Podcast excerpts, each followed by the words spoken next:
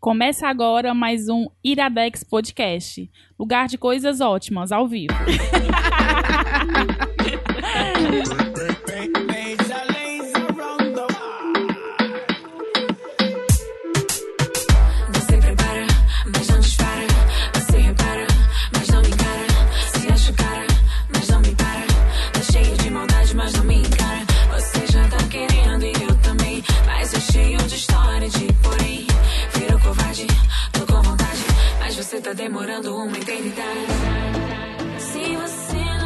Olá, menina! Oiê.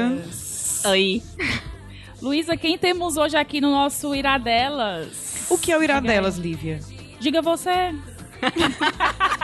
diga, Só porque, só porque você é a dona? diga você que é mais nova, senão não paga seu salário. Eu sou muito sem moral mesmo. Hoje a gente tem uma pessoa participando do irá delas pela primeira vez. Primeiro Marina Solon, como você né? está se sentindo participando do irá delas? Eu tô tímida. Oh, meu Deus. O cara nem treme. Cara, eu, tô, nem eu, tô, treme. eu tô com vergonha. Vergonha do Caio, né? Tô com vergonha do Caio. É, o Caio fica aqui olhando pra gente, brigando que a gente não tá falando no microfone, eu fico logo... Minha pressão baixa logo. Não, mas sério, eu não tenho experiência nessas coisas. Eu não, não sou assim dessas tiradas engraçadinhas e tal. É. Mas tô aqui, gente. Tá Quem, limpinho, quem disse, quem disse pra você que o irá delas é uma coisa Simbora. engraçadinha? Que é coisa séria. Ih, é coisa séria. Então vamos lá. Vamos lá. Caio, você pode dar seu recadinho, porque eu não sou mulher de recado. o menino de recado chegou. Vá, É a única hora que eu tô recado. habilitado pra falar nesse Exatamente, a única vez que o homem tem voz aqui é nos recadinhos. programa. tá Sem bom. pressão. Pode falar também pra falar que a gente é linda, pode pedir aí a São voz lindas, na hora todas que três quiser. são lindas. O recado é só os recados de sempre, é só pra facilitar a minha vida e eu não ter que gravar um off disso semana que vem quando estiver editando. Mas só os recados de sempre, se você acredita, apoia e quer nos permitir continuar fazendo o que nós fazemos, padrim.com.br barra iradex. Pra quem não sabe, lá a gente tem uma, uma campanha de financiamento, é, onde mensalmente as pessoas assinam e toda vez que você assina, você uma vez por mês vai debitar o valor lá da sua conta e quando debitar o valor da sua conta vem pra gente e assim a gente pode continuar produzindo tudo que produz. Todos os podcasts, é, a gente pode ter dinheiro pra contratar as meninas pra voltarem mais vezes e fazer irá delas. Muito bem. A gente E é além de, além de tudo isso, o, o Iradex Podcast faz parte do site Iradex, que tem a rede de produções associadas, que tem outros podcasts, como por exemplo o HQ Sem Roteiro, do Pedro Duarte, é, do PJ. Já ia dizer, quem é Pedro Duarte? É, o Pedro PJ, o PJ. Duarte, eu, tô- eu confundi tudo. Pedro Duarte, eu quis falar Pedro Brandão. Eu falei Parece Pedro Duarte, eu tô Pedro pensando é Pedro Duarte do Tá Bacana. pior do que eu. Então, é, PJ tem o HQ Sem Roteiro e a gente tem o Sete Reinos, que é o podcast só sobre Game of Thrones. Então, se você gosta de Game of Thrones e quer escutar um podcast falando só sobre isso, acessa lá, é iradex.net barra Sete Reinos. E além disso, a gente tem mais um bocado de coluna, mais um bocado de coisa e, e basicamente é isso. Ah, e o Sete Reinos tem feed novo. Se vocês quiserem, acessem lá e... Tem feed novo, feed Eu, de eu, tipo, eu tô meio intimidado, eu não consegui dar o recado certo de jeito nenhum, sabe? Vai, cara, tá nervoso com a nossa presença. Mas tem um bocado de coluna. Se quiser falar, eu- agora eu vou me calar. Se quiser, tu fala sobre as colunas mais, Lu. Vai, não quer não falar? Não, porque não cabe aqui. Só a gente. Que coluna, que coluna. Lívia, você é a do dona do Iradex. Minha filha só manda o dinheiro. Eu não fico bem, não tenho tempo. É um negócio muito grande pra eu cuidar. Gente, é, saudades, né? Fazia tempo que eu não vim aqui pro Iradex. Fazia Saudades. Tempo. O pessoal parece que não gosta de ir delas. O Caio não gosta Problema muito, não. deles, a gente gosta, então a gente grava, né? Mas eu tava com saudades e fico muito feliz. Inclusive, hoje eu. O Rafa me ligou que eu saí, ele tava dormindo. Eu falei, amor, tô ali, ali indo gravar um, um Iradex pra eu colocar moral assim no meu negócio, né? Ver se tá tudo certinho, se as coisinhas tão. Porque o negócio só cresce com o olho do dono. Com certeza. Aí eu tenho que dar uma visitinha aqui pra ver se tá tudo bem. Tá tudo certinho, tá tudo lindo. E fico muito feliz de estar aqui com a Lu. É, a Lu participar, acho que tu participou já mais, tu tem mais participação do que eu, né? Eles, cobram- ele- eles me escravizam mais do que tu. Caio. Caio. Mal agradecido, coisa Eu tenho feia. mais, eu tenho mais. Desculpa, amiga, mas assim, É- eu, eu tô é cedendo, eu tô cedendo meu lugar pra você aos poucos, viu? E a Marina. Quero não, viu? Tô repassando. E a Marina participou de alguns iradex, né? Já a Marina. De no sem fim, não Gravei, foi? gravei Iradex, gravei um sem fim, mas faz tempo. Tô sem Marina, pra quem não sabe, minha colega de pouco tempo, né? Tipo, quase É, 11 de, anos tipo, aqui, a né, vida Marina? inteira. Acompanhando as vidas, as, as vidas embaixo, as vidas em cima, as vidas boas e as vidas ruins. Sim, sim. Sempre pertinho. E já pode começar as indicações, Caio? Pode. Ou tu quer... Não, sobe uma música. Sobe uma música aí, uma música legal. Some betume, costume imposto açoite. Surge outro nome, outro tato, mulata, aquela de cor. Vende-se o coito, a carne barata do dia pra noite. Outra mulher, outro fim. É o que eu digo e faço, não suponho. Sou milionário do sonho. É o que eu digo e faço, não suponho. Sou milionário do sonho. É difícil para um menino brasileiro, sem consideração da sociedade, crescer um homem inteiro, muito mais do que metade. Fico olhando as ruas, as vielas que ligam meu futuro ao meu passado e vejo bem como driblei o errado, até fazer taxista crer que posso ser mais digno do que um bandido branco e becado. Falo querendo entender, canto pra espalhar o saber e fazer você perceber que há sempre um mundo, apesar de já começado, há sempre um mundo pra gente fazer, um, mundo, não acabado. Um mundo filho nosso, com a nossa cara. O mundo que eu disponho agora foi criado por mim. Euzinho, pobre curumim, rico, franzino e risonho, sou milionário.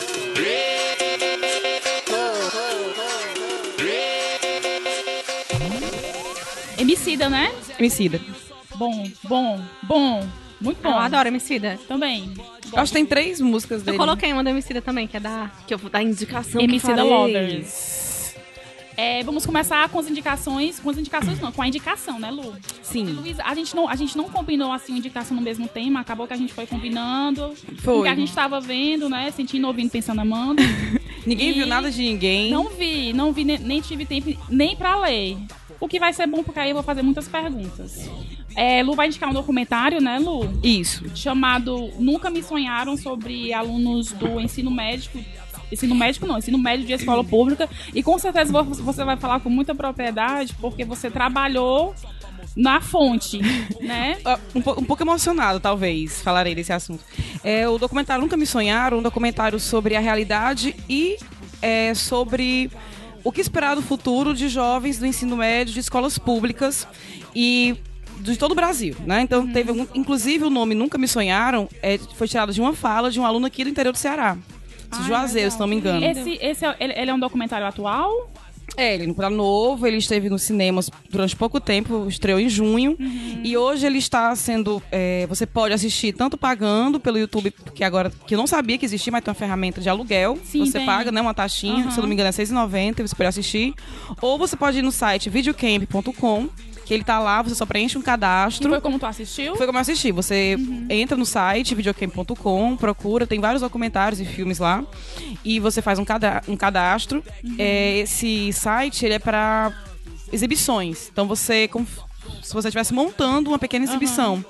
E aí você é, coloca lá os detalhes da exibição e eles disponibilizam uma senha para você assistir o, é, o documentário ou o filme antes da sua suposta exibição, né? No caso Sim.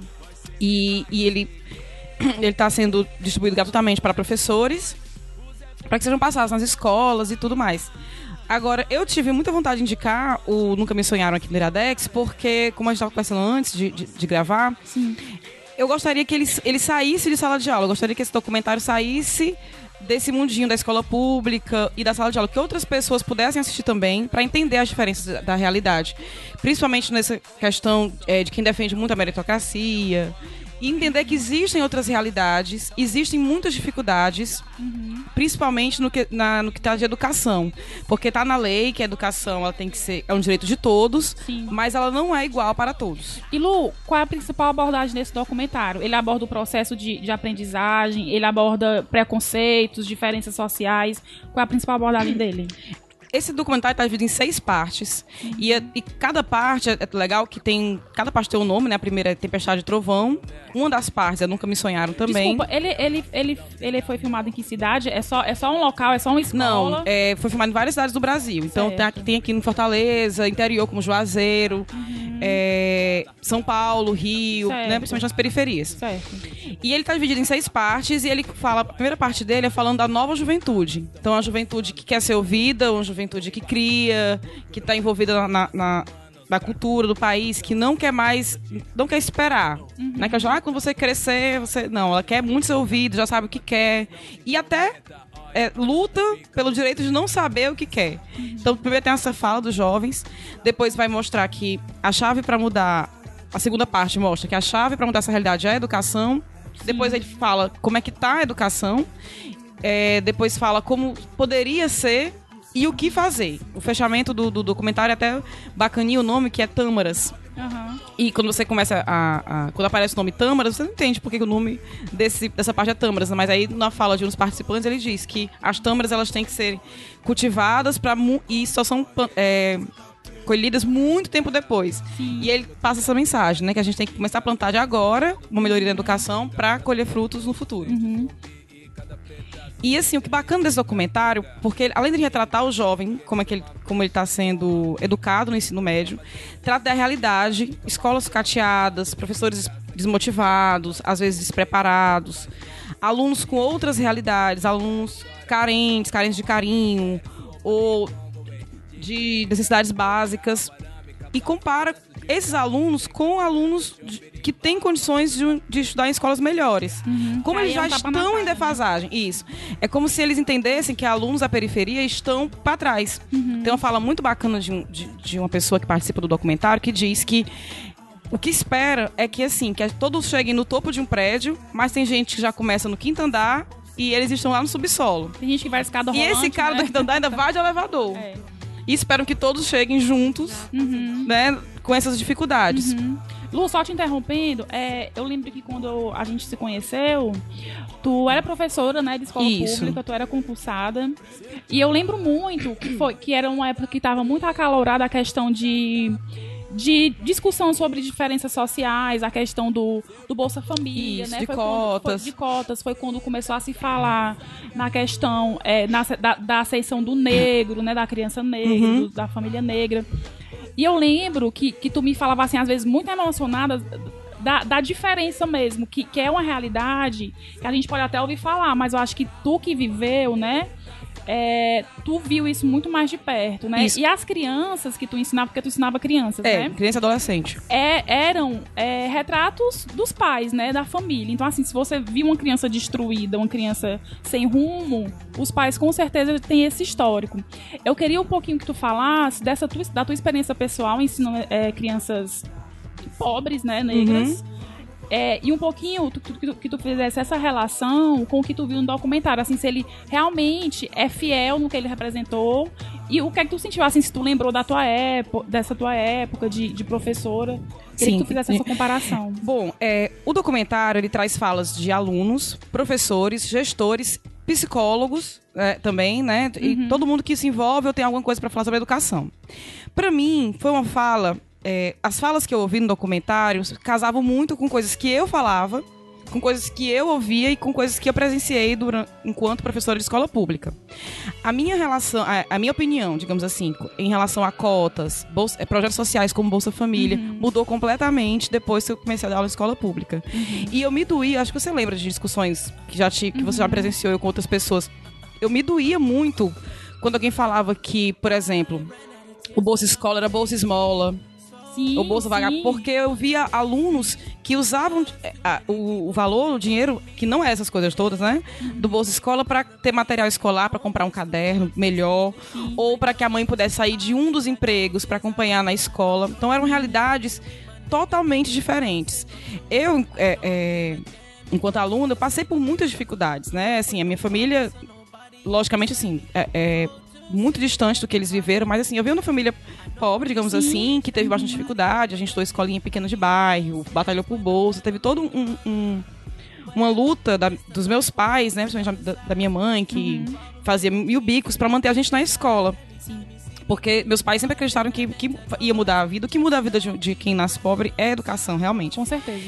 E a- quando eu vi, vi aquela realidade onde os- muitos pais não, não se preocupavam com os filhos, que a ideia que os pais têm de, de sucesso pelos filhos, principalmente para as meninas, era casar. Eu tive alunas que a mãe chegava lá, olha, fulano vai sair do colégio com 15 anos. Porque ela casou, né, vai morar com a sogra, já tá feita, não precisa mais vir pra escola. Aí que precisa. E aí né? que precisa. Poucos são os pais que têm essa, essa, Esse esse entendimento, entendimento, né? E daí, quando eu ouvi as falas dos alunos, muito sofridos, dizendo que iam pra escola às vezes só pra comer, porque não tinha comida em casa, ou que ia pra brincar e destruir tudo mesmo, porque eles tinham essa revolta, né? Que, que, que eles não mereciam nada. É muito parecido com as coisas que eu presenciei. Então, eles falam da importância da educação, como a educação pode mudar vidas. Os pais também falam, alguns, né, que desejam, que, que insistem que os filhos continuem na escola, para que eles. Até uma fala de uma mãe muito engraçada, que é do interior do Ceará. Ah, porque esse menino tem estudo, vai ficar o dia todo olhando pra cima, cabeça de vento, não, não vai pra frente. E é, a fala os professores de como é difícil dar aula em escola pública. Eu já falei vários, várias vezes de como assim, às vezes a gente queria criar uma coisa diferente, mas a turma não acompanhava, os salário é colegas, ruim, né? o salário é ruim. Então, assim, é, é uma. É um acúmulo de muitos problemas. Então, a escola não tem estrutura, a maioria delas. É, tem professores altamente qualificados, eram para ser qualificados, porque são concursados, diferente de escolas particulares, que não, que não são assim, né? Mas muitos professores desmo- desmotivados, professor que falta muito, professor que. é, eu tive um colega que ele ia pra sala de aula pra dormir. Ele passava uma atividade na lousa, mandava os meninos fazerem e ele ia dormir na sala de aula. O colega professor. Então tem todos os, os lados, né? Não é só. Tem, logicamente que tem a carência de, do governo, o descaso do governo, né? Das escolas sucateadas. Mas também tem todo o envolvimento da comunidade, tanto dos alunos como dos pais e do grupo gestor da escola. Isso aí, tu falando, eu lembrei, porque logo que eu terminei o meu terceiro ano, é, eu fiz um ano de letras, né, lá em Sobral na Uva. E eu lembro que eu, eu- meu primeiro emprego, meu segundo emprego foi é, dando aula de reforço numa escola pública, né? Eu tinha, ti- tipo, porque eu acho que eu tinha 18 anos, eu- minha realidade era outra, né? E uma vez, é, logo na primeira semana, é, deu a hora do recreio, né? E as crianças, elas colocavam, pediam tanta comida, mas tanta comida, tanta comida. E eu virei pra, pra um colega meu e falei: essas crianças comem, né? Ela, não, mulher, porque às vezes é a única refeição deles, né? Exatamente. Então, assim, foi um dos primeiros choques, né, de realidade. E eu não tenho vergonha de dizer isso, porque eu era uma pessoa que. Eu era contra o Bolsa Família, até uns, uns aninhos atrás. E eu lembro que foi conversando contigo, né, dessa tua realidade, eu meio que mudei e eu, eu passei a. Eu achava também que o pessoal de Bolsa Família era preguiçoso. Que, que empregada faltava minha faxina porque tinha Bolsa Família e a pessoa ficava preguiçosa, não queria trabalhar. E eu passei a olhar pra mim mesma. E eu, e eu né, eu, eu, sempre, eu sempre conto essa história porque tem muita gente ainda que é contra esse tipo de Isso. coisa, né? Esses projetos sociais. Aí eu me toquei, caramba, eu sou branca, estudei no melhor colégio da, da minha cidade, escolhi a faculdade onde eu ia estudar, que é a melhor faculdade do Nordeste. Vim pra cá, morei, ganhava mesada do meu pai, sempre tive empregos porque eu tive oportunidade. E quando você se dá conta dessa sua realidade, você assim, você se é arrepende. muito privilegiado, muito. E você, e você passa assim a ter, a ter uma, uma compaixão e uma, e uma vontade de mudar a cabeça das pessoas para que as pessoas se toquem como, como, nós- como elas são privilegiadas. É né? engraçado, esse é um tema que me emociona muito, assim. Sim. A gente tava até conversando antes sobre, e eu queria só fazer um adendo também, porque eu tô, tô acompanhando a Flip, né? Que é a Sim. Festa Literária Internacional de Paraty, pra quem não conhece. E é uma festa super elitista, tava explicando pras meninas a- o funcionamento. É uma festa que é caro você ir, é caro você participar, você ter acesso à literatura. Não é banal, porque um livro é caro. E, assim, enfim, você consumir muita cultura também não é algo de tão fácil acesso. E ontem eu tava vendo uns vídeos à noite, teve um vídeo que eu chorei muito, até compartilhei no meu Facebook, mas vocês acham ele super fácil na fanpage mesmo da Festa Literária Internacional de Paraty. É que esse ano o, o homenageado da festa, que sempre é um escritor, e geralmente o escritor, acho, acho que é regra que já seja morto. O- esse vídeo vai estar linkado, viu? Do post do- Ah, do, certo, tá linkado no post pra vocês verem. Vai não está, né? Tem que Já falar no futuro. É tão legal, é muito bom falar no Vocês futuro. que podem clicar agora no vídeo. Mas espero terminar de falar. Aí- é, o homenageado desse ano da Flip é o Lima Barreto, que é um, um escritor que é negro, né? Que foi negro, pobre, e que ele deixou vários diários, várias coisas que ele fala muito do quão difícil difícil era ser negro e escrever, difícil quanto ser negro e tentar se inserir numa sociedade que já era letrada, que já era, que era muito aristocrática, né?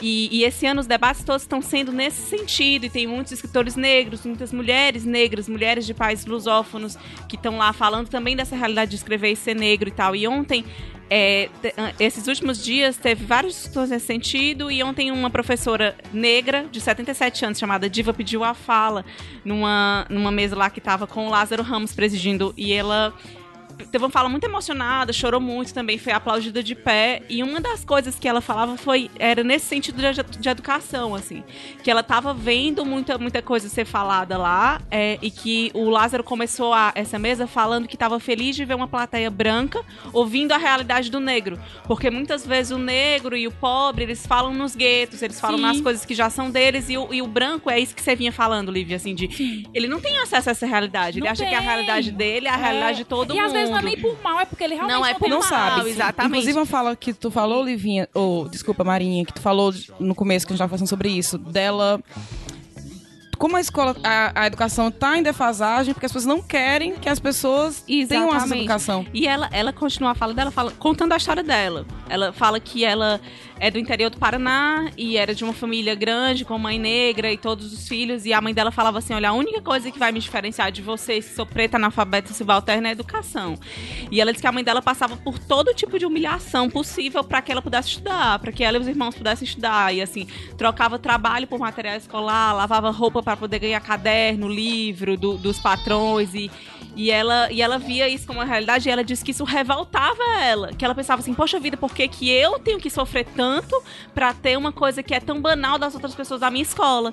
E ela dizia assim, mãe, olha, eu não quero mais ir pra escola, eu sou revoltada, eu tenho vontade de matar as pessoas lá. E ela, a mãe dela dizia assim, olhe bem pra, olhe bem pra mim, olhe bem pra, minha, pra, pra sua mãe. O que, que você tá vendo aqui? Se você quiser ficar que nem eu, que sou assim, limitada, pobre, analfabeta, você não vai pra escola, não. e ela disse que ia pra escola, e aí se formou hoje, ela é professora, e tá na Flip como uma das participantes, mas se contou uma realidade que é muito dura, e que ela é uma exceção, e que ela é a resistência, e que E ela é isso não é que as fácil. duas duras penas. Então, assim, às vezes você escuta, é, é, é, como eu tava falando, esse é um tema que, que me emociona muito e que me machuca, porque eu escuto muito esse, esse discurso do ah, mas todo mundo é igual, o mérito É. e tal e tal. É só Mas estudar. é- não, mas que assim, fulano é, foi de escola pública e fulano, conseguiu. Mas ele é a exatamente. exceção da regra, ele não, e é. Lu, e sempre que quem tá falando isso, eu vou agora dar uma generalizada e aí vocês me perdoem.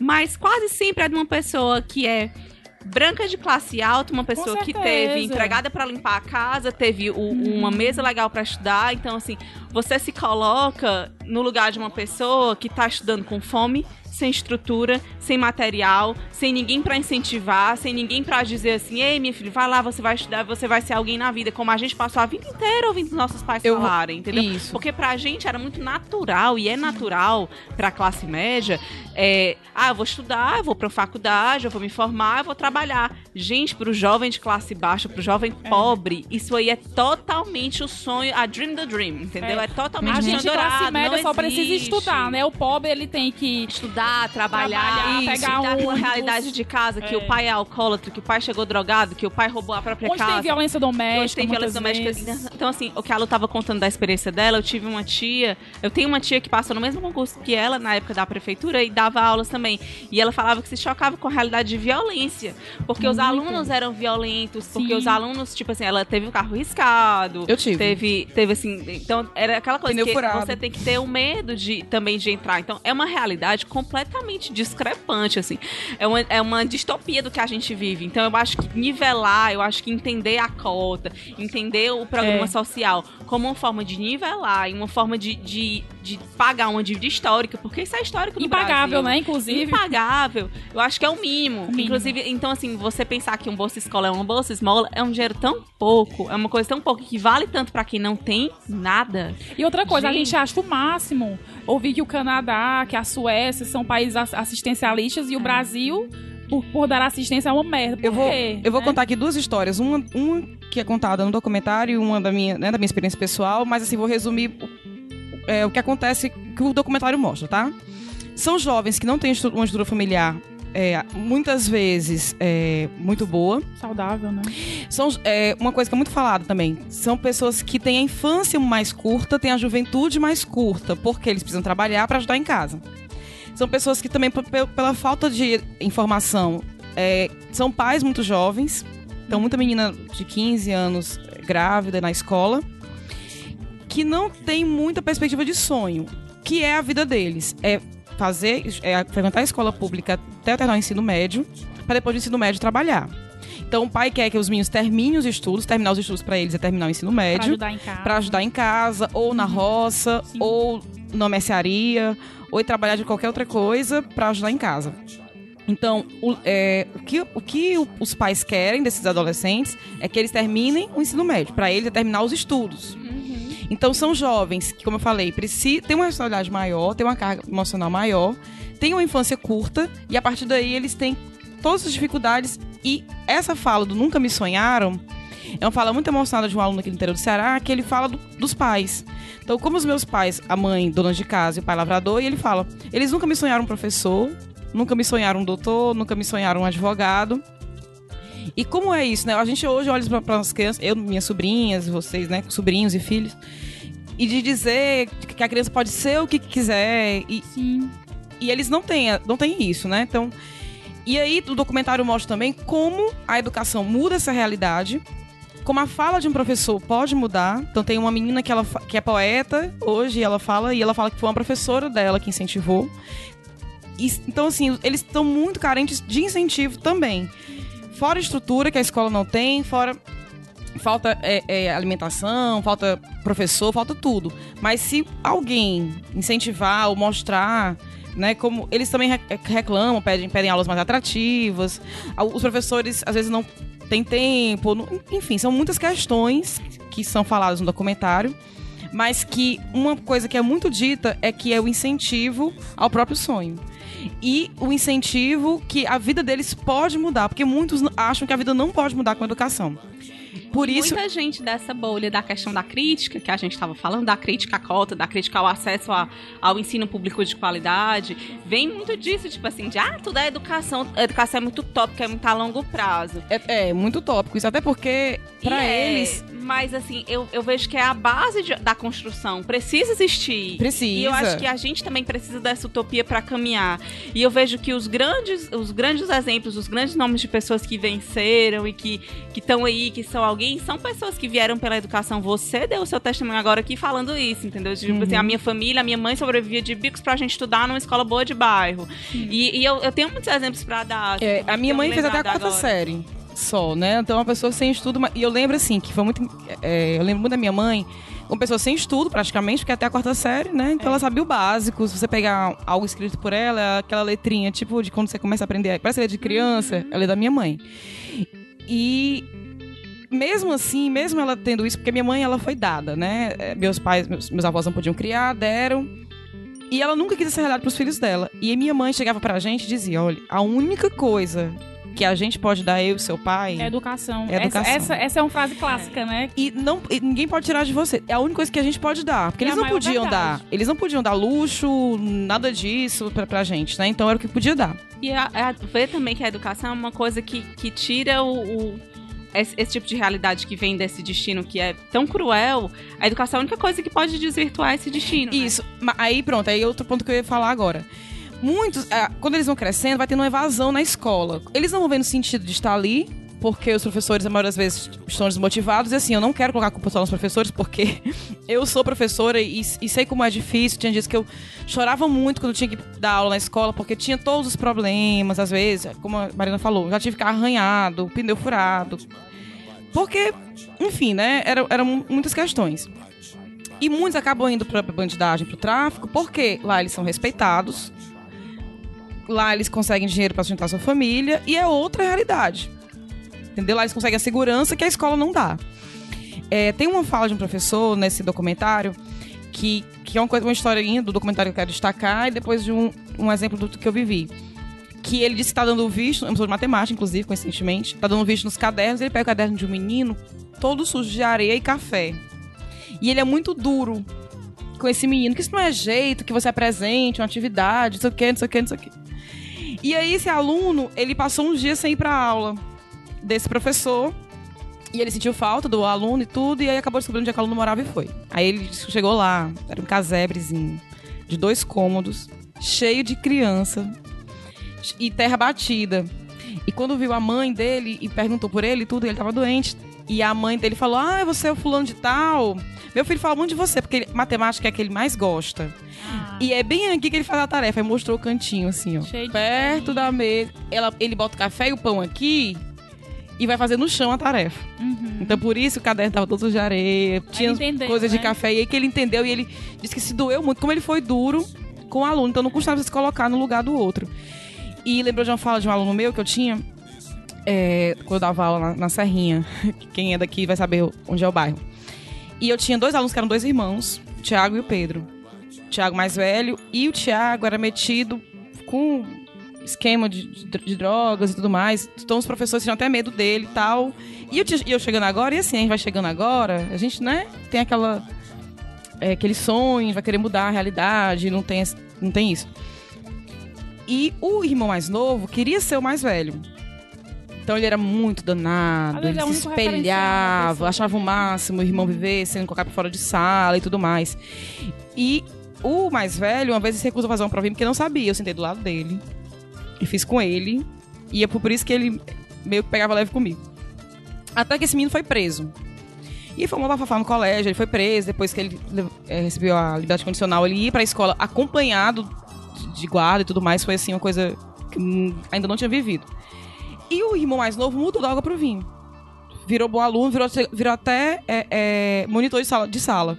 E numa cerimônia que tem lá pra nomear os monitores, é, todo mundo falou e eu falei dele, né? Como ele, eu tinha acompanhado o crescimento dele, como tinha ele melhorado.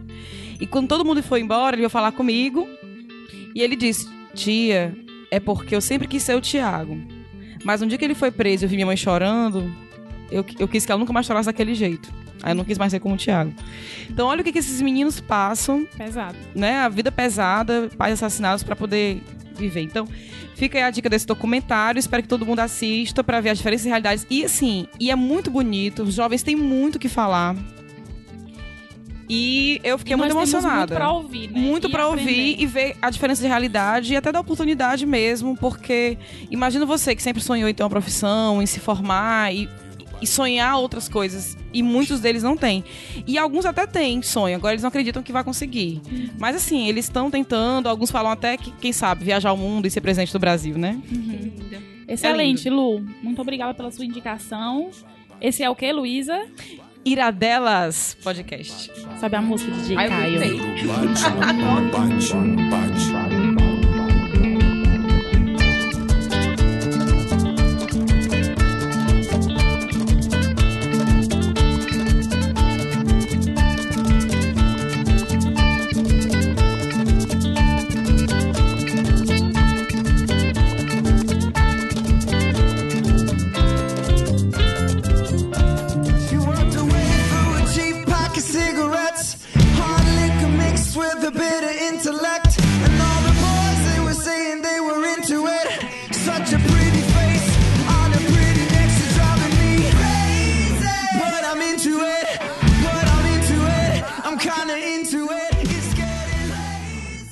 Caio baixou logo só porque é Harry Styles. Pensa que eu não sei. é rock, tu gosta, não gostou? Quem foi que te indicou, Caio? O CD do Harry Styles? Muito bem. Quando a fazer o- gente passa assim pra essa fase de indicar músicas pro DJ, né? Né? Né? A gente Quem tá assim nunca, ficando né, importante na vida, né? Referência, referência. Referências. Eu ia voltar com aquela coisa que fala, o Iradex de volta, de, de volta. Mas aí, o eu precisei, eu precisei Precisou dizer para o né? mundo que foi você dizer que pro indicou. mundo que minha vida não se resume a Bruno Mars e Cat Perry. E também agora eu tenho Harry Styles na minha vida. Mas você é roqueiro, você puxou Iron Maiden, Livinha. Fui toda de preto, né? Eu com a blusa do Mickey. A gente Metaleira. contou essa história aqui, não já, Lu? Já. Eu eu acho que a Mariana não ouviu. Eu fui pro show do Iron Maiden com a Luísa, porque o Rafa tava viajando, né, e tal. Eu fui com a Lu. Aí fui me arrumar na casa da Luísa. Aí eu, né, eu fui a caráter, short preto, lápis no olho, corrente de roqueiro, calça preta, fazendo sinal da, né, do chifre com a mão. Aí lá vem Luísa, sai do quarto com a blusa do Mickey. E a menina... minha querida, eu não sou blogueirinha, mas eu acho que você não está caráter. Coloca um blusa escura pra gente não se apedrejar. Mas foi uma blusa escura, baby. Foi cinza, do. Mickey. Do É, Mickey, o né? Mickey roqueiro. Prioridade. E o sapato da né? Livinho, que era vermelho de bolinha. Ai, gente, amo. Amo vocês nesse lugar. Esse show, não, gente, foi lindo a gente no show. Não, eu cheguei lá e o Luiz, mulher, eu tomei aí deslocada aqui, aí começou logo o pessoal derramar cerveja no meu cabelo, um cheiro de maconha. E eu assim, ó, com, com a mão no, no, no nariz. tá Mas eu falei, não, mas eu falei uma coisa pra ela, que, assim, olha, você vai ver como ninguém vai mexer com você, vai ser o show mais tranquilo, de entrada mais tranquila, não foi não? E foi, foi. Maravilhoso. E A me galera do diverti, metal é muito me irada, cara. Não é não? Do Maravilhoso, é Me gente. diverti. É, né? Só porque... é. É, não, não que o meu marido goste muito de metal, assim, eu tô falando. Inclusive, ele estava lá é, nesse é, show ele, também. Inclusive, estava lá nesse show, voltou assim, loucaço Mas E por causa desse show, eu tô devendo um show da Beyoncé pra Lívia. Tá lascada. Tu vai bem, porque agora que ela teve menino, sabe Deus quando é que ela vai voltar pros palcos. Mas foi uma experiência excelente na minha vida, uma experiência antropológica. Amei. Saudades. Agora é, a minha, agora é a minha indicação. Vamos lá. Livinho, o que, que você trouxe para a gente hoje? Trouxe um- uma série do Netflix. É... Eu não sei quem foi que eu vi falando nessa série no Twitter, dizendo que, que era, que, tinha, que era uma série feminista e tal. E eu já tinha salvo no no- no- na minha lista, mas eu tinha salvo porque eu achei a capa dela bonitinha e o resumo bom, né? Prioridades. e é uma série chamada Annie with Annie. É uma série de sete episódios que tá no Netflix, que conta a vida de uma menina que ela foi é, adotada. E ela tem todo aquele histórico é, de, de rejeição, né? E de, de sofrer, né? Por, por, por não ser amada pelos pais, por viver de em casa em casa. Ela, ela foi adotada por várias pessoas e nenhuma das pessoas tratava ela bem. Então tinha abuso psicológico, tinha abuso físico, era uma coisa bem pesada. E quando tu começou a falar da questão da. da, da, da educação e, e que a gente falou antes da questão é, dos negros, é, do preconceito, a série retrata uma época onde as, onde as crianças adotadas sofriam muito preconceito, né? Principalmente as meninas. E a história começa é, com um engano, porque a, o, o casal de irmãos que adotou a Anne eram uma mulher e um homem, Marília e Matthew. Eles adotaram a Anne, só que quando eles falaram pro orfanato que queria adotar uma pessoa, eles queriam um menino pra ajudar nas tarefas domésticas de casa, Olha. né? Tipo, é, cuidar dos animais, tirar o leite da vaca, essas coisas de, de, de fazenda de sertão. E o orfanato se enganou e mandou uma menina, né? E o Matthew, que é, o, que é o, um dos personagens, ele amou por, por ser uma menina. E a Marília odiou. Né? Então, assim, ela, a, a Annie ela já sofria essa questão da rejeição e ela ainda teve que conquistar né, a confiança da. Ela da já vai Marília. grandinha pra, pra essa família? Ela, ela tem 13 anos. Ah, Na tá. série ela, ela tem 13 anos. São E- quantos episódios, Liv? São sete. Sete. episódios. O primeiro episódio ele é mais, um pouquinho mais difícil porque ele, é- ele tem a duração de um filme, né? É uma hora e meia. Mas os demais têm entre 40 e 50 minutos. E essa série é uma série muito interessante porque, ao mesmo tempo que ela é leve, porque a Anne, ela é uma menina muito, muito engraçada, é, linguaruda e, e meio poliana. Ao mesmo tempo que ela é leve, ela também ela é pesada, né? Porque ela toca nessa, nessa questão da adoção, na questão da, da igualdade de gênero, na questão do bullying. Então é muito interessante por causa disso. Essa série, ela veio de um livro e outra coisa também muito interessante que a série retrata e que eu ficava com muita raiva era sobre as coleguinhas dela de sala de aula, né? Porque o, que- o que eu entendi, eu, e eu não sabia disso. Eu, eu descobrindo que eu sou burra, né? Mais uma vez. Que naquela Olha. época, a- é, você ser adotado era tipo, era um preconceito, tipo, se você fosse tanto, tanto tão, tão grande quanto se você fosse negro, como se você fosse mulher. Eu não sabia disso. Talvez pelo motivo da adoção, né? Que tu me disse aí no começo que ela foi adotada pra ajudar na fazenda, é uma fazenda Isso, que eles tinham. faze- na fazenda que Porque eles eu tava tinham. contando aqui antes, né? Que a minha mãe tinha sido dada. Minha mãe foi dada para uma família aos 9 anos de idade pra que essa outra família adotasse, mas na verdade ela foi pra ajudar nas tarefas de casa. Aham. Então ela nunca foi criada. Aos olhos da família, ela é criada como se fosse da família, Aham. mas todo mundo sabia que não era. Que era uma menina que morava lá pra ajudar. E ela era tratada, né, assim, no Natal não ganhava presente com as filhas É. da dona da casa. Então acho que também. E tem isso mesmo, porque as meninas que, que conviviam com ela na escola, o grupinho de meninas dela, era aquelas meninazinhas assim do- que, que iam pra, pra escola de vestidinho rosa, de lacinho. E ela ia com vestido cinza surrado, sujo de lama, embaixo, né? De bota, de bota velha. Então tem, tem disso mesmo. Acho que é mais pelo falou. que representava, né? Ser adotado É. nessa, nessa realidade. É. E outra coisa da série também é que ele retrata essa, essa coisa de menina que todo mundo passa quando é, quando é pré-adolescente, tipo a questão da menstruação. Que é um episódio maravilhoso, eu acho que é o quarto, porque ela, ela a Anne, ela é muito exagerada. Então, assim, tudo dela é demais, sabe? E quando ela, e quando ela, ela sai da escola, ela vê que o vestido dela tá vermelho, né? Que foi a primeira menstruação dela, ela vai pro tanque pra tentar lavar esse vestido. E ela Meu grita, Deus. dizendo: Eu vou morrer! Eu vou morrer! Quem nunca? E- É, quem nunca? Eu vou morrer, eu vou morrer, eu vou morrer. E chega a Marília, né, que é a mãe dela, pra, assim, pra consolar, olha, isso acontece, tudo, não se preocupe. Aí ela, meu Deus, eu vou morrer, Marília. A Marília, não, isso é normal, vai acontecer uma vez por mês, até você ficar velha. Ela, não é uma vez no ano? Não, meu Deus. quantos dias são? Aí ela, é uma vez por mês, cinco dias, Ela, cinco dias! Oh, amiga. Me abraça. Piorando. Abraço. A bichinha. E, e uma coisa dela que eu gosto muito e que, querendo ou não, casa com o que a gente estava falando, era o acesso dela a livros, né? Ela lia muito. Então ela se destacava nos campeonatos de, de, de soletra, soletragem, é que fala? Acho que é. Soletrar. É, Marina? Luciana. Huck? É, tipo, tipo, Soletrando. Tipo, soletrando. Só que nos anos 50, né? É, soletrando. Ela se destacava nesses concursos. E muitas vezes, quando ela se sentia só, porque ela não se sentia aceita, às vezes pela, pela Marília, pelos colegas dela, min- os- pelos meninos e meninas, inclusive pelos professores, ela se fechava no- no- nos livros, né? Então, foi a leitura que, que fez com que ela se destacasse. Livinha- Porque ela. Deixa Ah, eu só, só concluir, que aí tu fala. Porque algumas coisas na série acontecem e você vai vendo que ela se destacava porque ela lia. Por exemplo, ela, ela lia coisas sobre incêndio, bombeiro. Aí teve um incêndio na cidade dela que ela ajudou a salvar as crianças, né? Uhum. Aí teve um momento que a família dela passa por dificuldades financeiras e, e vai querer vender a fazenda. E ela mesmo faz as continhas lá, aí ela sabe ler taxa de juros. Ela é uma criança muito engraçada, né? aí ela sabe ler taxa, taxa de juros e, e fez os cálculos e conseguiu salvar a família dela disso. Então o acesso dela à leitura fez com que ela tivesse em lugar de Olha aí. destaque, né? Tá vendo como saber porcentagem é importante? Tá falando que não serve pra nada. É, mas se você não souber, tem lá www.calculadoradeporcentagem.com.br, viu?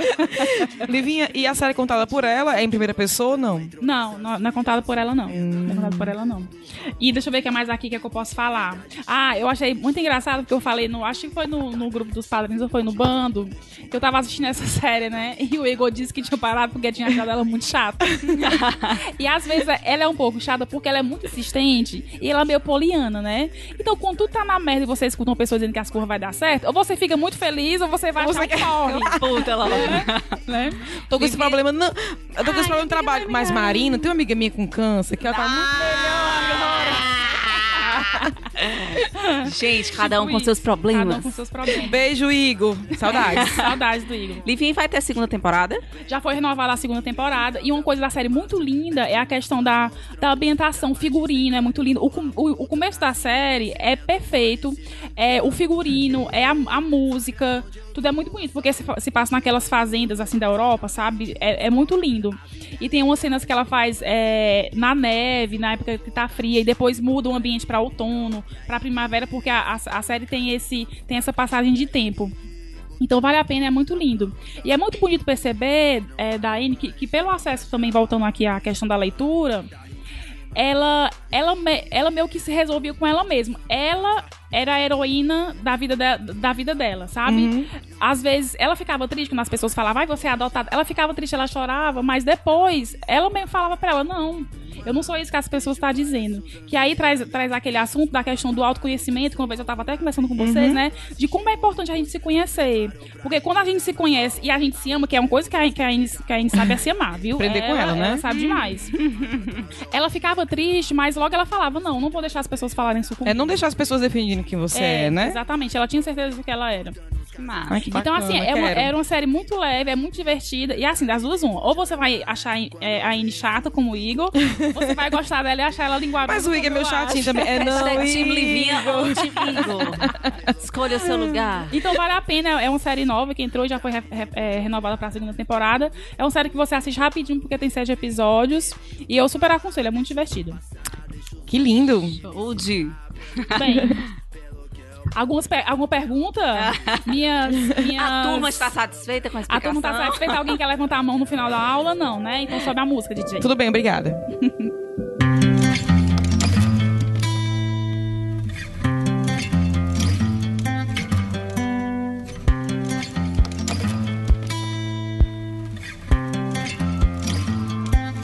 War is holy and sex is obscene.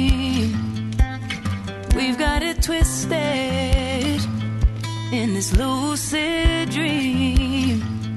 Baptized in boundaries, schooled in sin, divided by difference, sexuality and skin. Oh, so we can hate each other. Baiana, cê me bagunçou. Em tua cor, na cor, tua guia. Teu riso é olodum, a tocado pelo. Dia de femadum, tambor, alegria.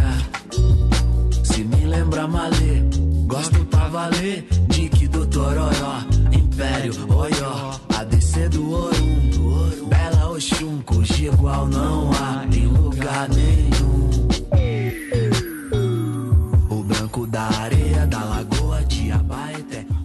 Iradex de volta. Que música deliciosa, hein? De volta. Pois é, eu, eu gosto muito dessa música, mas eu quero saber do cara por que ele tirou a lista aqui tão bruscamente. Porque Olha, olha, eu quero dizer que esse DJ que a gente me- contratou. Vai fazer me falar de novo na gravação. Eu corrijo isso na edição. Na edição ficou tudo direitinho. Ah, Olivia. entendi. Pois eu vou ouvir só pra ver se ficou tudo bem. senão não hoje- recebe, hein? Hoje, hoje a Luísa foi me buscar em casa, eu entrei no carro, a Luísa tava ouvindo a Alicia Keys. Eu vi coisa estranha, a Luísa, a, a Luísa ouvindo a Alicia Keys tá tão pop, jovem. Eu sou pessoa jovem Muito agora, bem, Lívia. Luísa, Vocês me jovem. fizeram Gente, Gente, jovem. vocês têm que dizer que esse também é um Ira Baby, tá? Pro pessoal que tá Ah, é. escutando. Ah, eu Ira Baby. Os Gente, a sonzinhos de participação choro. especial da minha filha, cara. Temos uma É. quarta integrante do Iradelas, uma É, quarta tá mulher. com calor. A gente, a gente vai trazer Felipe, meu sobrinho, pra É. juntar com o cara pra fazer o Ira Baby. Choros e risadinhas. Vai ser ótimo. O que, que você indica? Ah, É. meu amigãozão. É. Basta Muda dar, o bita, basta dar. O pagamento é um leite, peitinho de, leitinho de peito e um pãozinho, tá tudo certo. Nossa terceira indicação de uma pessoa muito especial chamada Marina, porque é toda expectativa, porque Que Marina é uma honra. pessoa que, ao contrário de mim, ela sabe falar e sabe se explicar as Oh, coisas direito, meu né? Deus! Uma pessoa que fala de Que descolado. responsabilidade. E a honra de Eu falar tenho- ao lado de Eu, Marina. ver... eu fiquei foi com vergonha na minha indicação velha da. Eu falei, Não, mas vou- velha. Oh, meu Deus, ô vergonha, desculpa. Não, gente, pelo amor de Deus. Por isso que ela foi escolhida pra encerrar, né? Pra dar aquela É, moralzinha. exatamente, pra pensar, nossa, né, que, que Nossa, episódio bom, foi curto, ótimo. curto. Gente, Só a Marina traz isso pra gente. Marina vai indicar uma série, que é uma série e um livro muito interessante, um nome muito interessante, viu, Marina? I Love Dick. Gostei. É, né? A gente não só estuda isso, não, viu? Todos gostamos desse nome. Farofas. Vai lá, É, Marininha. Gente, eu só fazendo um preâmbulo aqui, porque eu falo muito mesmo, mas essa série e esse livro, na verdade, eu quero dar aqui uma. De duas pessoas que eu quero indicar pra estar esse podcast, que é a Juju Gomes, que é minha amiga, e a Steph Borges, que foram elas que me falaram do livro e da série, assim, quero mandar um beijo. A Juju, ela é a criadora no Brasil de um movimento chamado Leia Mulheres. Vocês podem entrar no Ah, site. tu falou, né, pra Isso. gente. A Juju que coordena tudo e por causa dela, um beijo, Juju.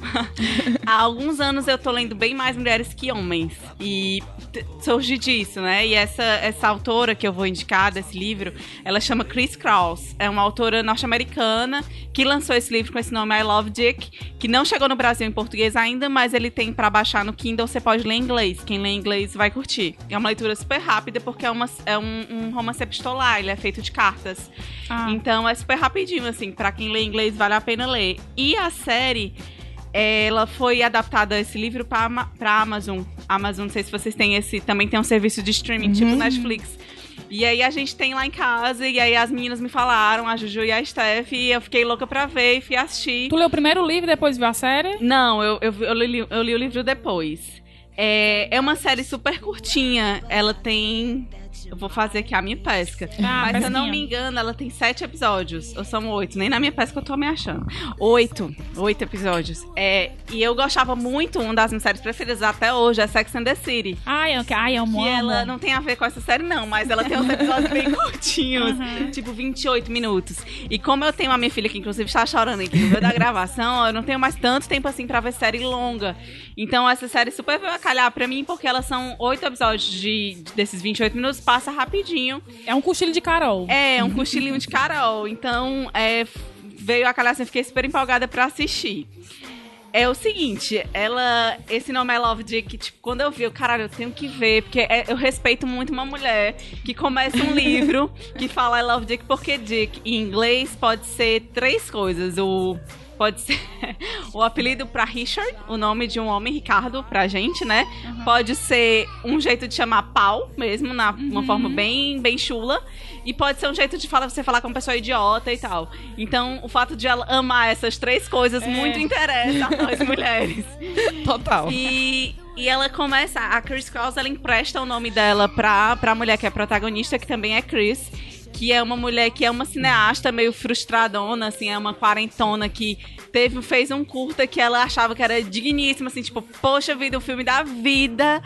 E aí ela conseguiu ser selecionada para um festival. Só que na semana do festival, o Festival de Veneza, ela descobre que ela usou, na verdade, a trilha sonora sem pagar os direitos e o filme dela não vai pro Ai, festival. meu Deus. coitada. Coitada. E o marido dela, ela é casada com um cara, um sessentão já. Eles têm um casamento que tá naquela, tipo, já viu dias melhores, mas eles são parceirões, assim. é, inclusive, é, é bem legal de vocês da relação deles. É a Cris e o Silver, que é o marido dela.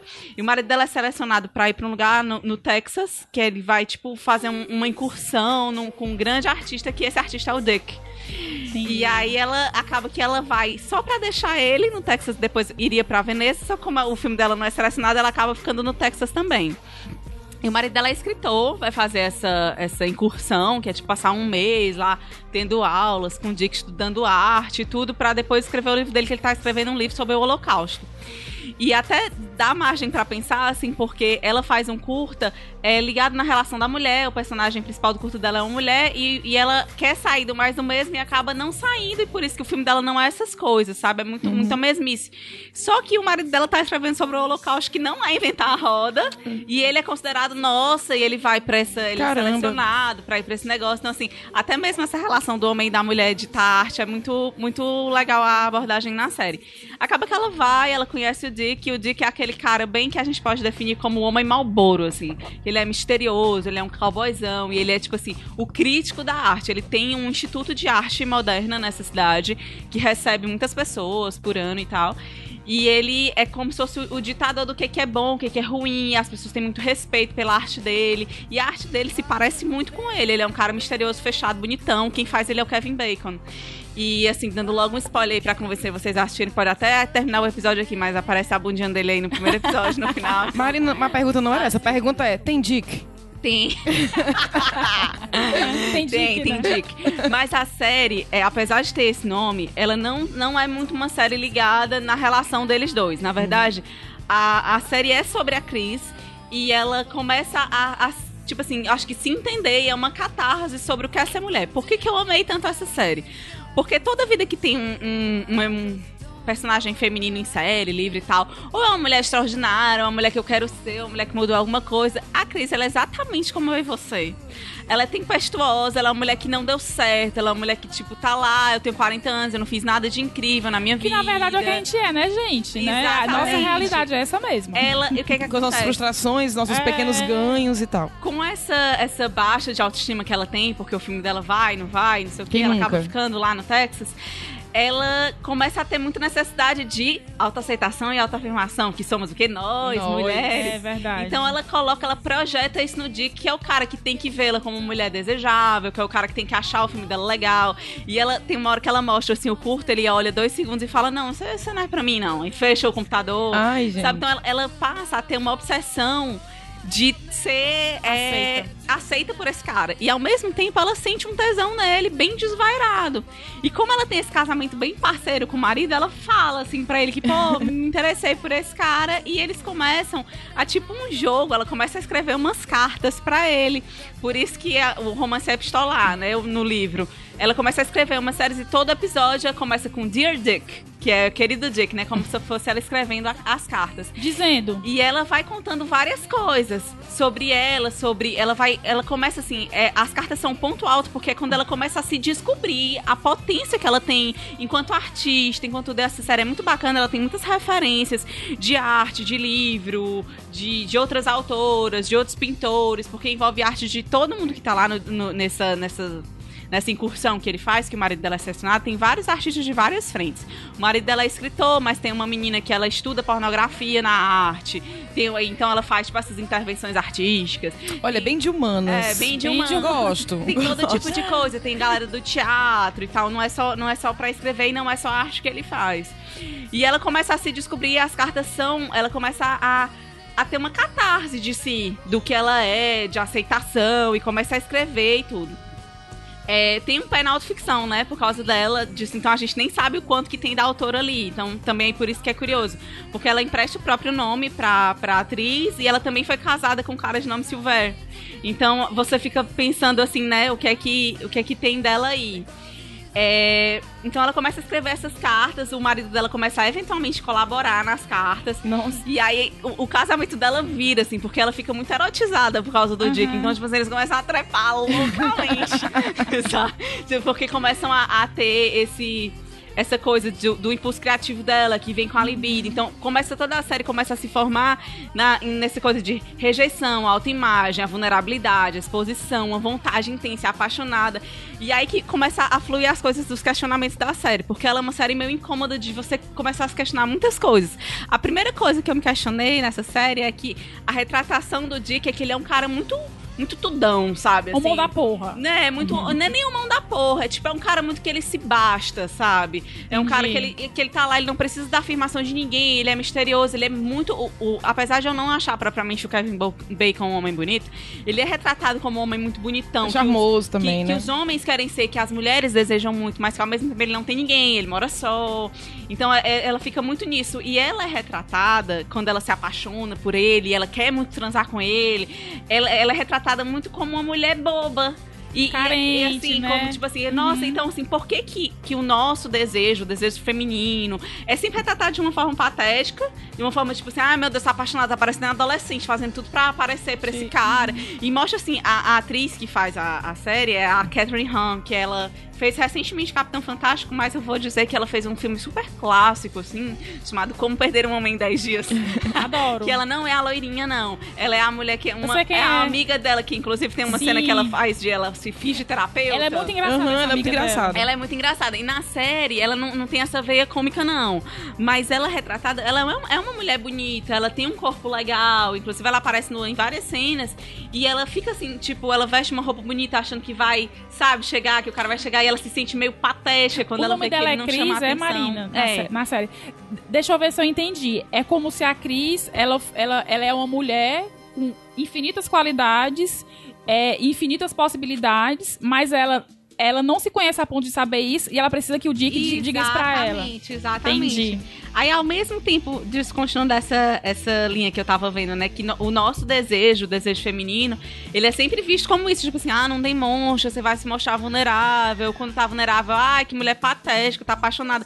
E já nas séries, nos livros, na vida, um homem apaixonado, se a mulher não der bola pra ele, poxa vida, que desperdício, o cara tão fofinho, tá falando que gosta de Não é. você. Mas assim, a gente Então, assim, vive, a gente vive isso, né? Tudo bem que Exatamente. você agora tá casada e tal, né? Mas de vez em quando eu ainda me vejo nessa posição, quando a gente se interessa por alguém, se a gente demonstrar interesse, está sendo Exato. fraca. Porque É, né? E às isso, é vezes- muito, isso é muito assim. Eu tenho estudado feminismo, as meninas sabem mais que a gente conversa todo dia, mas eu tenho estudado feminismo na teoria há algum tempo e tenho entendido isso de como o patriarcado, vamos chamar assim, mas como o Estado, a sociedade, vê o, e, e age pra gente deixar sempre o nosso desejo escondido, privado. E se a gente mostrar, ele é ridicularizado. Então, assim, essa série mostra muito isso, de questiona por que, que uma mulher não pode ser Principalmente ela, não na, pode na área sentir. sexual, né? A gente é Isso, muito eu vi, eu vi um, uma tirinha um dia desse, bem bacana, acho que compartilharam no Twitter, algo assim.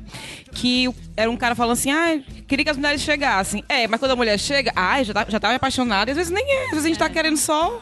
Não, sei lá, só uns, se agarrar, só uns pega, né? Amigo, eu só quero dar uns beijos também. Amigo, né? seja menos.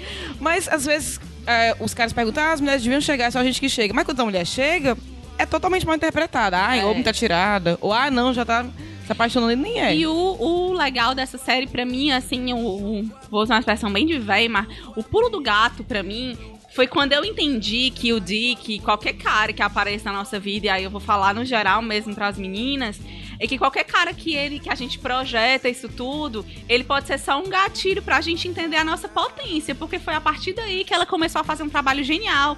Voltando pra série, ela começa a escrever as cartas e tem uma hora que ela tá tão desvairada do desejo dela que ela sai pregando as cartas assim pela cidade. A cidade Muito é bem, amor minúscula. próprio. A cidade é minúscula, chama Marfa, no Texas. E aí ela manda, primeiro ela manda todas as cartas pra ele numa caixa bonita e tal. E depois que o marido, não, você não podia ter feito isso. E porque eu tô no meio também das cartas e tal, vai pedir pra ela. Pra ela pegar as cartas de volta, ele já leu várias das cartas, então ela, como ela se sente disposta, ela vai na casa dele, pega, quando ele não tá, pega as cartas e tipo, ah, vou sair daí. Colocando as cartas pela cidade. E uma mulher que é, tipo, maravilhosa. quero ser amiga dela. É, outra personagem maravilhosíssima Eu é ia, a te per- eu Devon. ia te perguntado pra tu falar dos outros É, personagens. a Devon, que é outra mulher que tá lá, que é uma. Tipo assim, uma sapatão maravilhosa, tipo, linda. E uma mulher que, que também tem. Ela trabalha como meio que faz tudo nessa, nesse. Esse instituto de arte que o Dick tem. E ela vê as cartas e ela acha massa. E ela começa, tipo, ah, vou pegar isso aqui pra fazer uma peça. Aí ela começa a pegar as pessoas pra, pra ensaiar uma peça e tal em cima disso. Então, assim, ela tem, tem um episódio que pra mim é o melhor episódio da série. É que as outras mulheres vão dizer como é que elas veem o Dick. Então todas fazem a sua carta Dear Dick, sabe? Então tem a parte da Cris, que a gente já conhece a exaustão, porque já tá sendo colocado nos outros episódios. Tem a parte da Devon, que ela fala que ela, enquanto mulher, mulher sapatão, ela queria ser o Dick, porque, to- porque Todas as todas, as mulheres, mulheres, né? queriam ele. Então desde pequena ela se espelhava, ela queria ser cowboy, ela queria pegar na cintura, como ele pegava na cintura das meninas e tal. E o Dick trabalha com uma mulher que é uma mulher negra, que também é curadora do, do, do instituto que ele tem de arte, que também é artista, que também entende de arte. Que ela também vai falar a visão que, que ela tem, do que ele faz, do, do como ela poderia fazer e tal. Então, assim, é uma série que ela, ela gira muito em torno do caos. Marina, e, e quando essas mulheres começam a escrever essas cartas falando o, do- o que elas pensam, pensam do dia, que elas fazem o que com essas cartas? Elas publicam, elas... Não, mas não, não são cartas, não. É um episódio na cabeça da Cris. Ah, e ela começa a, tipo assim, se as entendi. mulheres todas fossem falar o que elas pensam Ah, do- entendi. dele, mas elas não, não, não falam, não, sabe? Entendi. É, então, assim, essa série tem muita, muita reflexão sobre o papel da arte também. Porque como tá todo mundo envolvido nesse, nesse esquema de arte, tem um episódio maravilhoso que é, é, essa menina que eu falei que estuda pornografia, ela resolve fazer uma, uma intervenção com o próprio corpo e vai pro meio de um monte de cara e fica nua e coloca isso no Facebook Live. Isso, obviamente, viraliza. Tipo, Lógico. milhões de pessoas veem a mina, a mina linda, a mina ruivinha, bem branca e tal. E aí ela isso viraliza e depois o próprio Dick começa a se questionar, tipo, poxa vida, eu me acho tão foda porque eu tenho esse instituto e agalho essas pessoas pra estudar, mas tá aí, sei lá. Mas ele, ele não faz live pelado. Ele fala assim, vem quantas pessoas no ano no meu instituto? 300, 200? Porque no, nos Carfundó do Texas. Essa menina tá aí, ficou nua, milhões de pessoas viram. Então, assim, começa a ter essa reflexão do que é o papel da arte. E a mulher negra, que é a, a curadora também do que é auxiliar dele no instituto, quando ele fala assim, como é que você faria? Porque, assim, no, no instituto é um galpão que tem o que ele considera que é arte, tem algumas obras dele que são super chatas, assim, minimalistas e coisas bem, é, bem organizadas de você ver. E ela fala: não, aqui não tem nada de mulher, eu colocaria mulher, colocaria mulheres negras, sabe? Colocaria arte de um outro jeito. Então, a série ela dá todas essas referências de artistas negros que fazem coisas só de, de um pintor que faz só coisas com negros, ele só pinta pessoas negras. Então tudo isso é, é também uma série muito de descobrir outras coisas para além da história, sabe? É, quando eu terminei de ver, eu fiquei assim, o Torinho, meu Deus, tá tão empolgada. e eu fiquei assim, porque me deu vontade, no fim, de viver, sabe? De assumir as minhas próprias tempestades. De, de, poxa, eu sou uma mulher tempestuosa também. Eu sou uma mulher temperada emocionalmente também. Eu sou uma mulher que muitas vezes me questiono profissionalmente. Ah, Tá, as meninas estão aqui, acho que vão poder dizer da minha última semana que foi esse inferno profissional. Foi Eu- bem movimentado. Foi bem movimentada, só pra dar um. é, Contextualizar. só pra me explicar pra estranhos. eu vou dizer, é assim, eu sou jornalista por formação e tô num momento ruim na minha profissão. É, só pra encurtar. Vou também que chorar minhas pitanguinhas pra vocês, não. Fala que eu Mas- te escuto, Marina. É. É nosso, o carro não manda nada, mas a gente pode falar. vi muito tempo sendo essa mulher de me questionar assim, poxa vida, eu tenho 20, 28 anos, tenho um marido, tenho uma filha, mas eu não fiz nada de, ai meu Deus, eu não sou uma profissional que alguém destaque, ou eu não faço nada bem, ou, ou tá faltando alguma coisa no meu texto, no meu modo de me expressar, ou no nas coisas que eu gosto de fazer. E a Cris, ela se questiona muito isso, e ela, ela coloca também muito, muito outras cineastas, ela fala do que, que ela não gosta, tem uma hora que ela fala assim, ah, Sofia Coppola é super chata, ela faz um, um- um cinema branco de filha de grande cineasta, que, poxa vida, que, que tipo de, de coisa boa que ela fez pra ser a Sofia Coppola. Então se questiona muito, tem muito- muita referência, tem muita coisa assim. E eu me identifiquei maravilhosamente com a Cris de ser essa mulher desequilibrada, de poder ser real, de poder mostrar o meu desejo, de poder ser rejeitada. E isso não tem nada a ver, sabe? Ah, Eu não vou dar um spoiler porque vocês não gostam, eu não sei porquê, porque é muito legal. Eu amo spoiler. Depois tu me Porque- fala, Marina. Mas assim, a série termina fazendo uma relação visual mesmo com a fragilidade da mulher. E a fragilidade da mulher física, digamos assim. Tem a última cena, ela é muito. Ela é muito mais referência do que a explicação. Ela não é uma série com esparcaninho que vocês não vão entender, não, tá? Só deixando ela bem, bem, é, é bem- Dá pra entender todo, todo o contexto dela, inclusive com essas questões das referências e tudo. Mas no final, ela termina super vulnerável, assim, nesse sentido de, de se entender e tal, e a vulnerabilidade dela é vista como um trunfo. Uma coisa boa, sabe? Então, assim, é, eu acho que, que a moral de tudo isso é da gente se entender, da gente se aceitar. E voltando pro, pro que eu tava falando, que eu tenho estudado muito feminismo, de entender que o que a gente é de bom ou de ruim é muito. O que nós somos e a gente tem que aprender a se assumir É verdade. e se ver e descobrir a nossa potência para além disso. A Cris, ela descobriu a potência dela. É, diante desse caos todo, diante de ver o marido sendo ovacionado para fazer um curso, dela não conseguiu o que ela queria com relação ao curta dela, mas ela viu que ela conseguia escrever maravilhosamente um negócio que podia ser outras coisas, que ajudou ela a se entender, que ajudou ela a entender, inclusive no contexto do casamento dela, da relação dos dois. Tem uma hora que, que ela conta muito da relação que ela teve com o próprio corpo, porque como a série se chama I Love Dick, óbvio que ela vai abordar o sexo, né?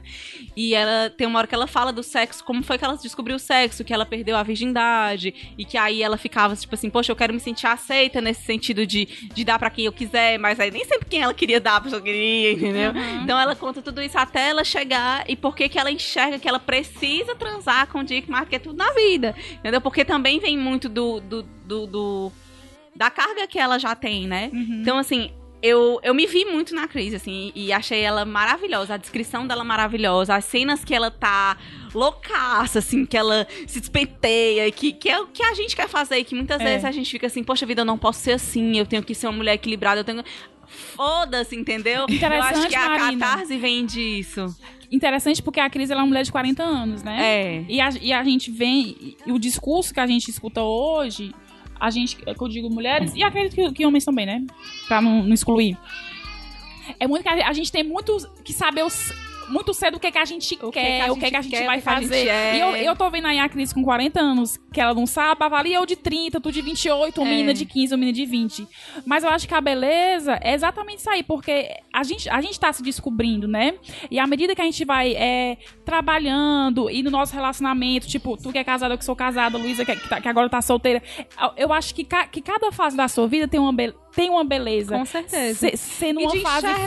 fácil ou uma fase difícil, tem Isso. sua beleza porque isso lhe ajuda no seu autoconhecimento. É, isso que a Marina acho- falou de vulnerabilidade, só interrompendo aqui, é importante porque é nessas horas que a gente se sente mais vulneráveis que a gente aprende coisas sobre nós. descobre. Vocês que me acompanham, ah, eh, são minhas amigas pessoais, vocês já me ouviram falar disso. Algumas coisas na minha vida aconteceram que me fizeram não querer mais ser algum tipo de pessoa ou de não querer mais esconder a pessoa que eu sou. Então, Exatamente. agora que eu tô livre, entre aspas, pra ser quem eu sou, eu não quero mais voltar a ser quem eu era Uhum. antes e a gente vai aprendendo isso aos poucos. Até porque pra mulher sempre tem aquela pressão. É, a gente vive essa pressão tem que ser uma boa profissional, Uma boa mãe. tem que, ser, tem que casar, tem que da ter filho, tem que vida. achar o amor da vida. Então, E ela é muito assim, a Cris é muito fora do padrão. E é ok você ser fora do padrão. É, Sim. inclusive, tem uma, uma cena que eles abordam, eles não têm filhos, né? E, e ela, ela fala sobre isso, sobre o fato dela não ter filhos e conta de, de sofrer um aborto e tal. E, poxa vida, a mulher tem o direito de não ter filho também, Sim. sabe? Tem o direito de chegar nos 40 e não ter sido mãe. E é isso, não te faz menos mulher, isso. não Isso. te faz menos vivida. eu até lembrei de, de- uma fala de uma pessoa que eu conheço que é, perguntar se ela tava namorando. Ela, não, não tô. Ela falou assim, ah, já estava feliz por você. Ela, amiga, fico feliz por mim que meus boletos são todos pagos. Meu carro tá quitado, fico feliz Tá por isso. bem. tá tudo bem. Então, assim, é, é, é uma série super leve, vocês vêm super rápido, principalmente se vocês não têm que se limitar ao sono da Carol. Você consegue ver em duas horas e pouquinho. Então, assim, vão lá, assistam. Acho que no mínimo vai ser divertido, porque a série tem muitas cenas bem engraçadas e dá esse incômodo também. Tá, Amei, amei. Cris, amei Cris, amei Cris. Quero ver. Também. Pode subir o som, DJ.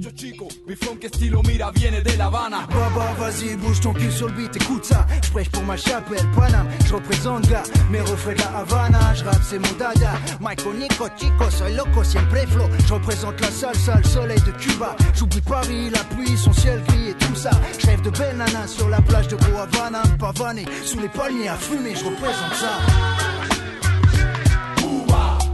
É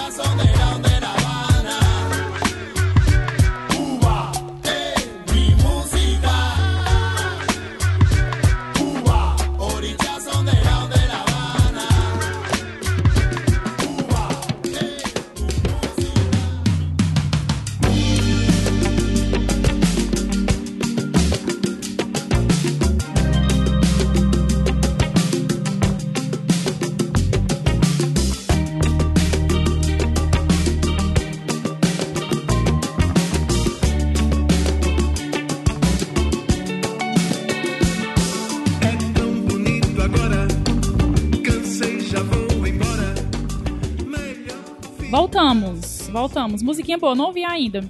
Mas essa música tem muito a ver com o bônus track, que pra mim é bônus. Vocês inventaram essa música, bônus, esse, esse, Esse, esse quadro. esse quadro bônus track, mas pra mim vai ser sempre o que você está, você está vendo, ouvindo, pensando e amando. É. Diga aí, ou ouvindo, né, Marina, no seu caso. No meu caso, é ouvindo. Essa música, ela faz parte do novo CD do Otto, que saiu ontem, Automatopeia. Vocês Que homem. baixar- Podem baixar no Spotify. Que homem maravilhoso. Eu gosto muito de dizer que você pode fazer o que você quiser, acreditar o que você quiser na sua vida, ok, entendeu? Mas uma verdade absoluta, a melhor música do Brasil vem do Recife. Com certeza. Isso aí não, não, está em, não está em discussão. E eu acho o Otto um cara que é uma das me- melhores coisas que referencia a música do Recife em diversos aspectos. E o que eu gosto do, do, do Otto, e do Recife também gosto muito, mas o que eu gosto muito do Otto é que ele é muito visceral, assim, as músicas são muito de paixões, são muito de vai dar errado, vai dar certo, vai não sei o quê. Então, assim, é, os shows que eu vi do Otto, eu passei o show inteiro chorando, ele é muito... Marina é Tourinho muito- gosta de é Otto? Muito de carne, meu marido odeia Otto, porque, o só que é uma coisa que vai contra a nossa religião, pessoal lá em casa. Mas esse CD vale a pena você escutar. Se você não gosta do Otto também, tem umas participações especiais. Ontem eu passei o dia inteiro escutando. E tô até dando assim um pão quentinho pra vocês, porque eu sou muito fã, então vou falar uma fala muito apaixonada. Que de, de, de primeira, assim, o CD tem 38 minutos, meu povo. De primeira eu já fiquei, quê? Sabe? Melhor CD do ano, não sei o quê. O filho de Carol escuta, né? Porque, exatamente, gente, eu escutei no trabalho, mas assim, tem faixa com a Cel, tem faixa com a Roberta Miranda. Ai, já amo. Melhor Tem com a Gretchen. São músicas que são, não tem com a Gretchen. Ainda, mas, assim, São ainda. músicas que definem muito. Quem, quem acompanha a carreira do Otto é que vê que ele é um cara muito rasgado nas letras, assim, muito, muito sofrido, muito de carne, muito de verdade. Esse CD vai muito nessa linha, é um CD delicioso de escutar, até as meninas que não estavam nem sabendo da música que eu pedi pro Caio colocar agora, falar, ah, que música gostosa e tal. Ele é um CD desse jeito, que vai, tipo, de tardinha, redinha, ventinho. É Amorzinho. Amorzinho, mas também o Otto é muito um cara que sofre, né?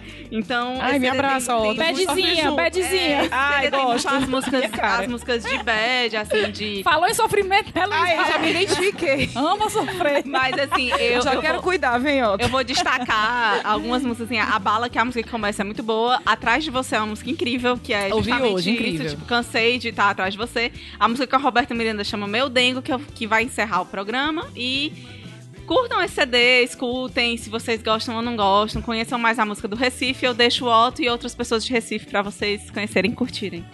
Vai, Lulu. Muito bem.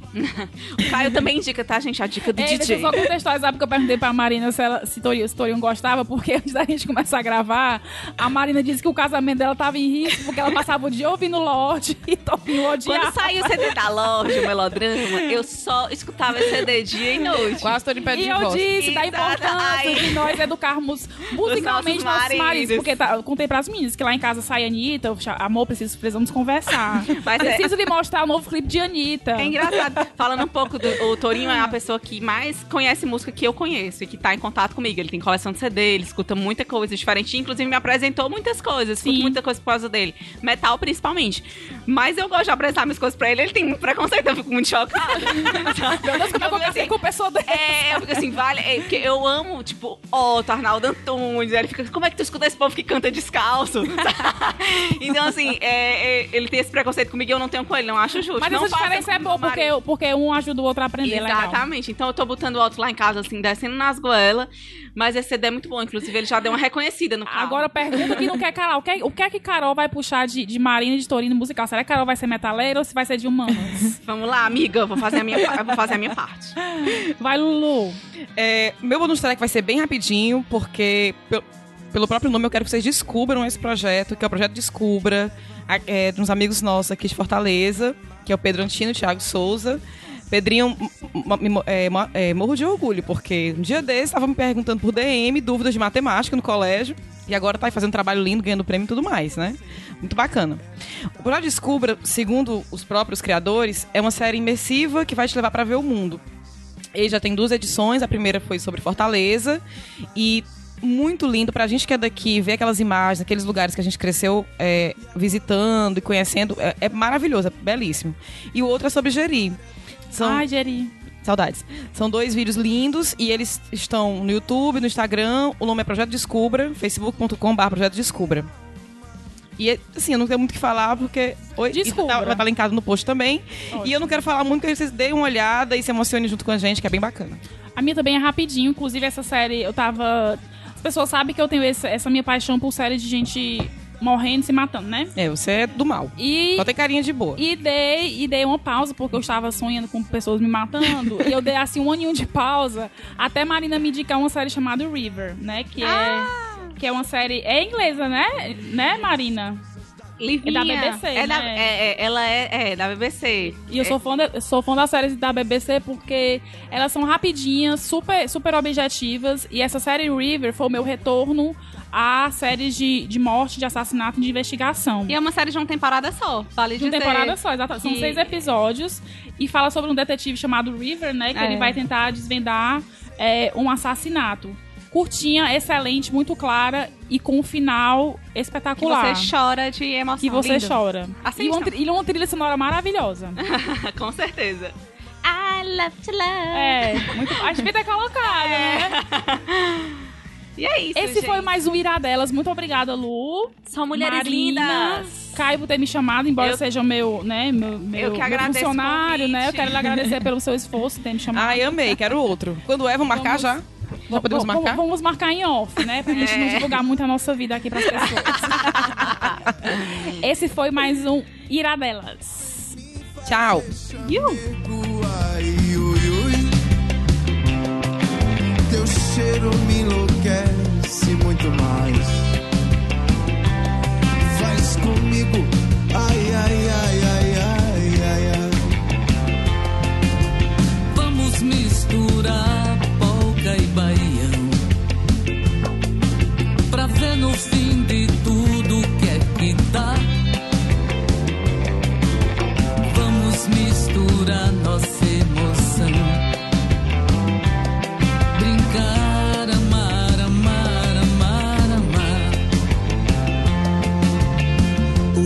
Entra por dentro e não sai.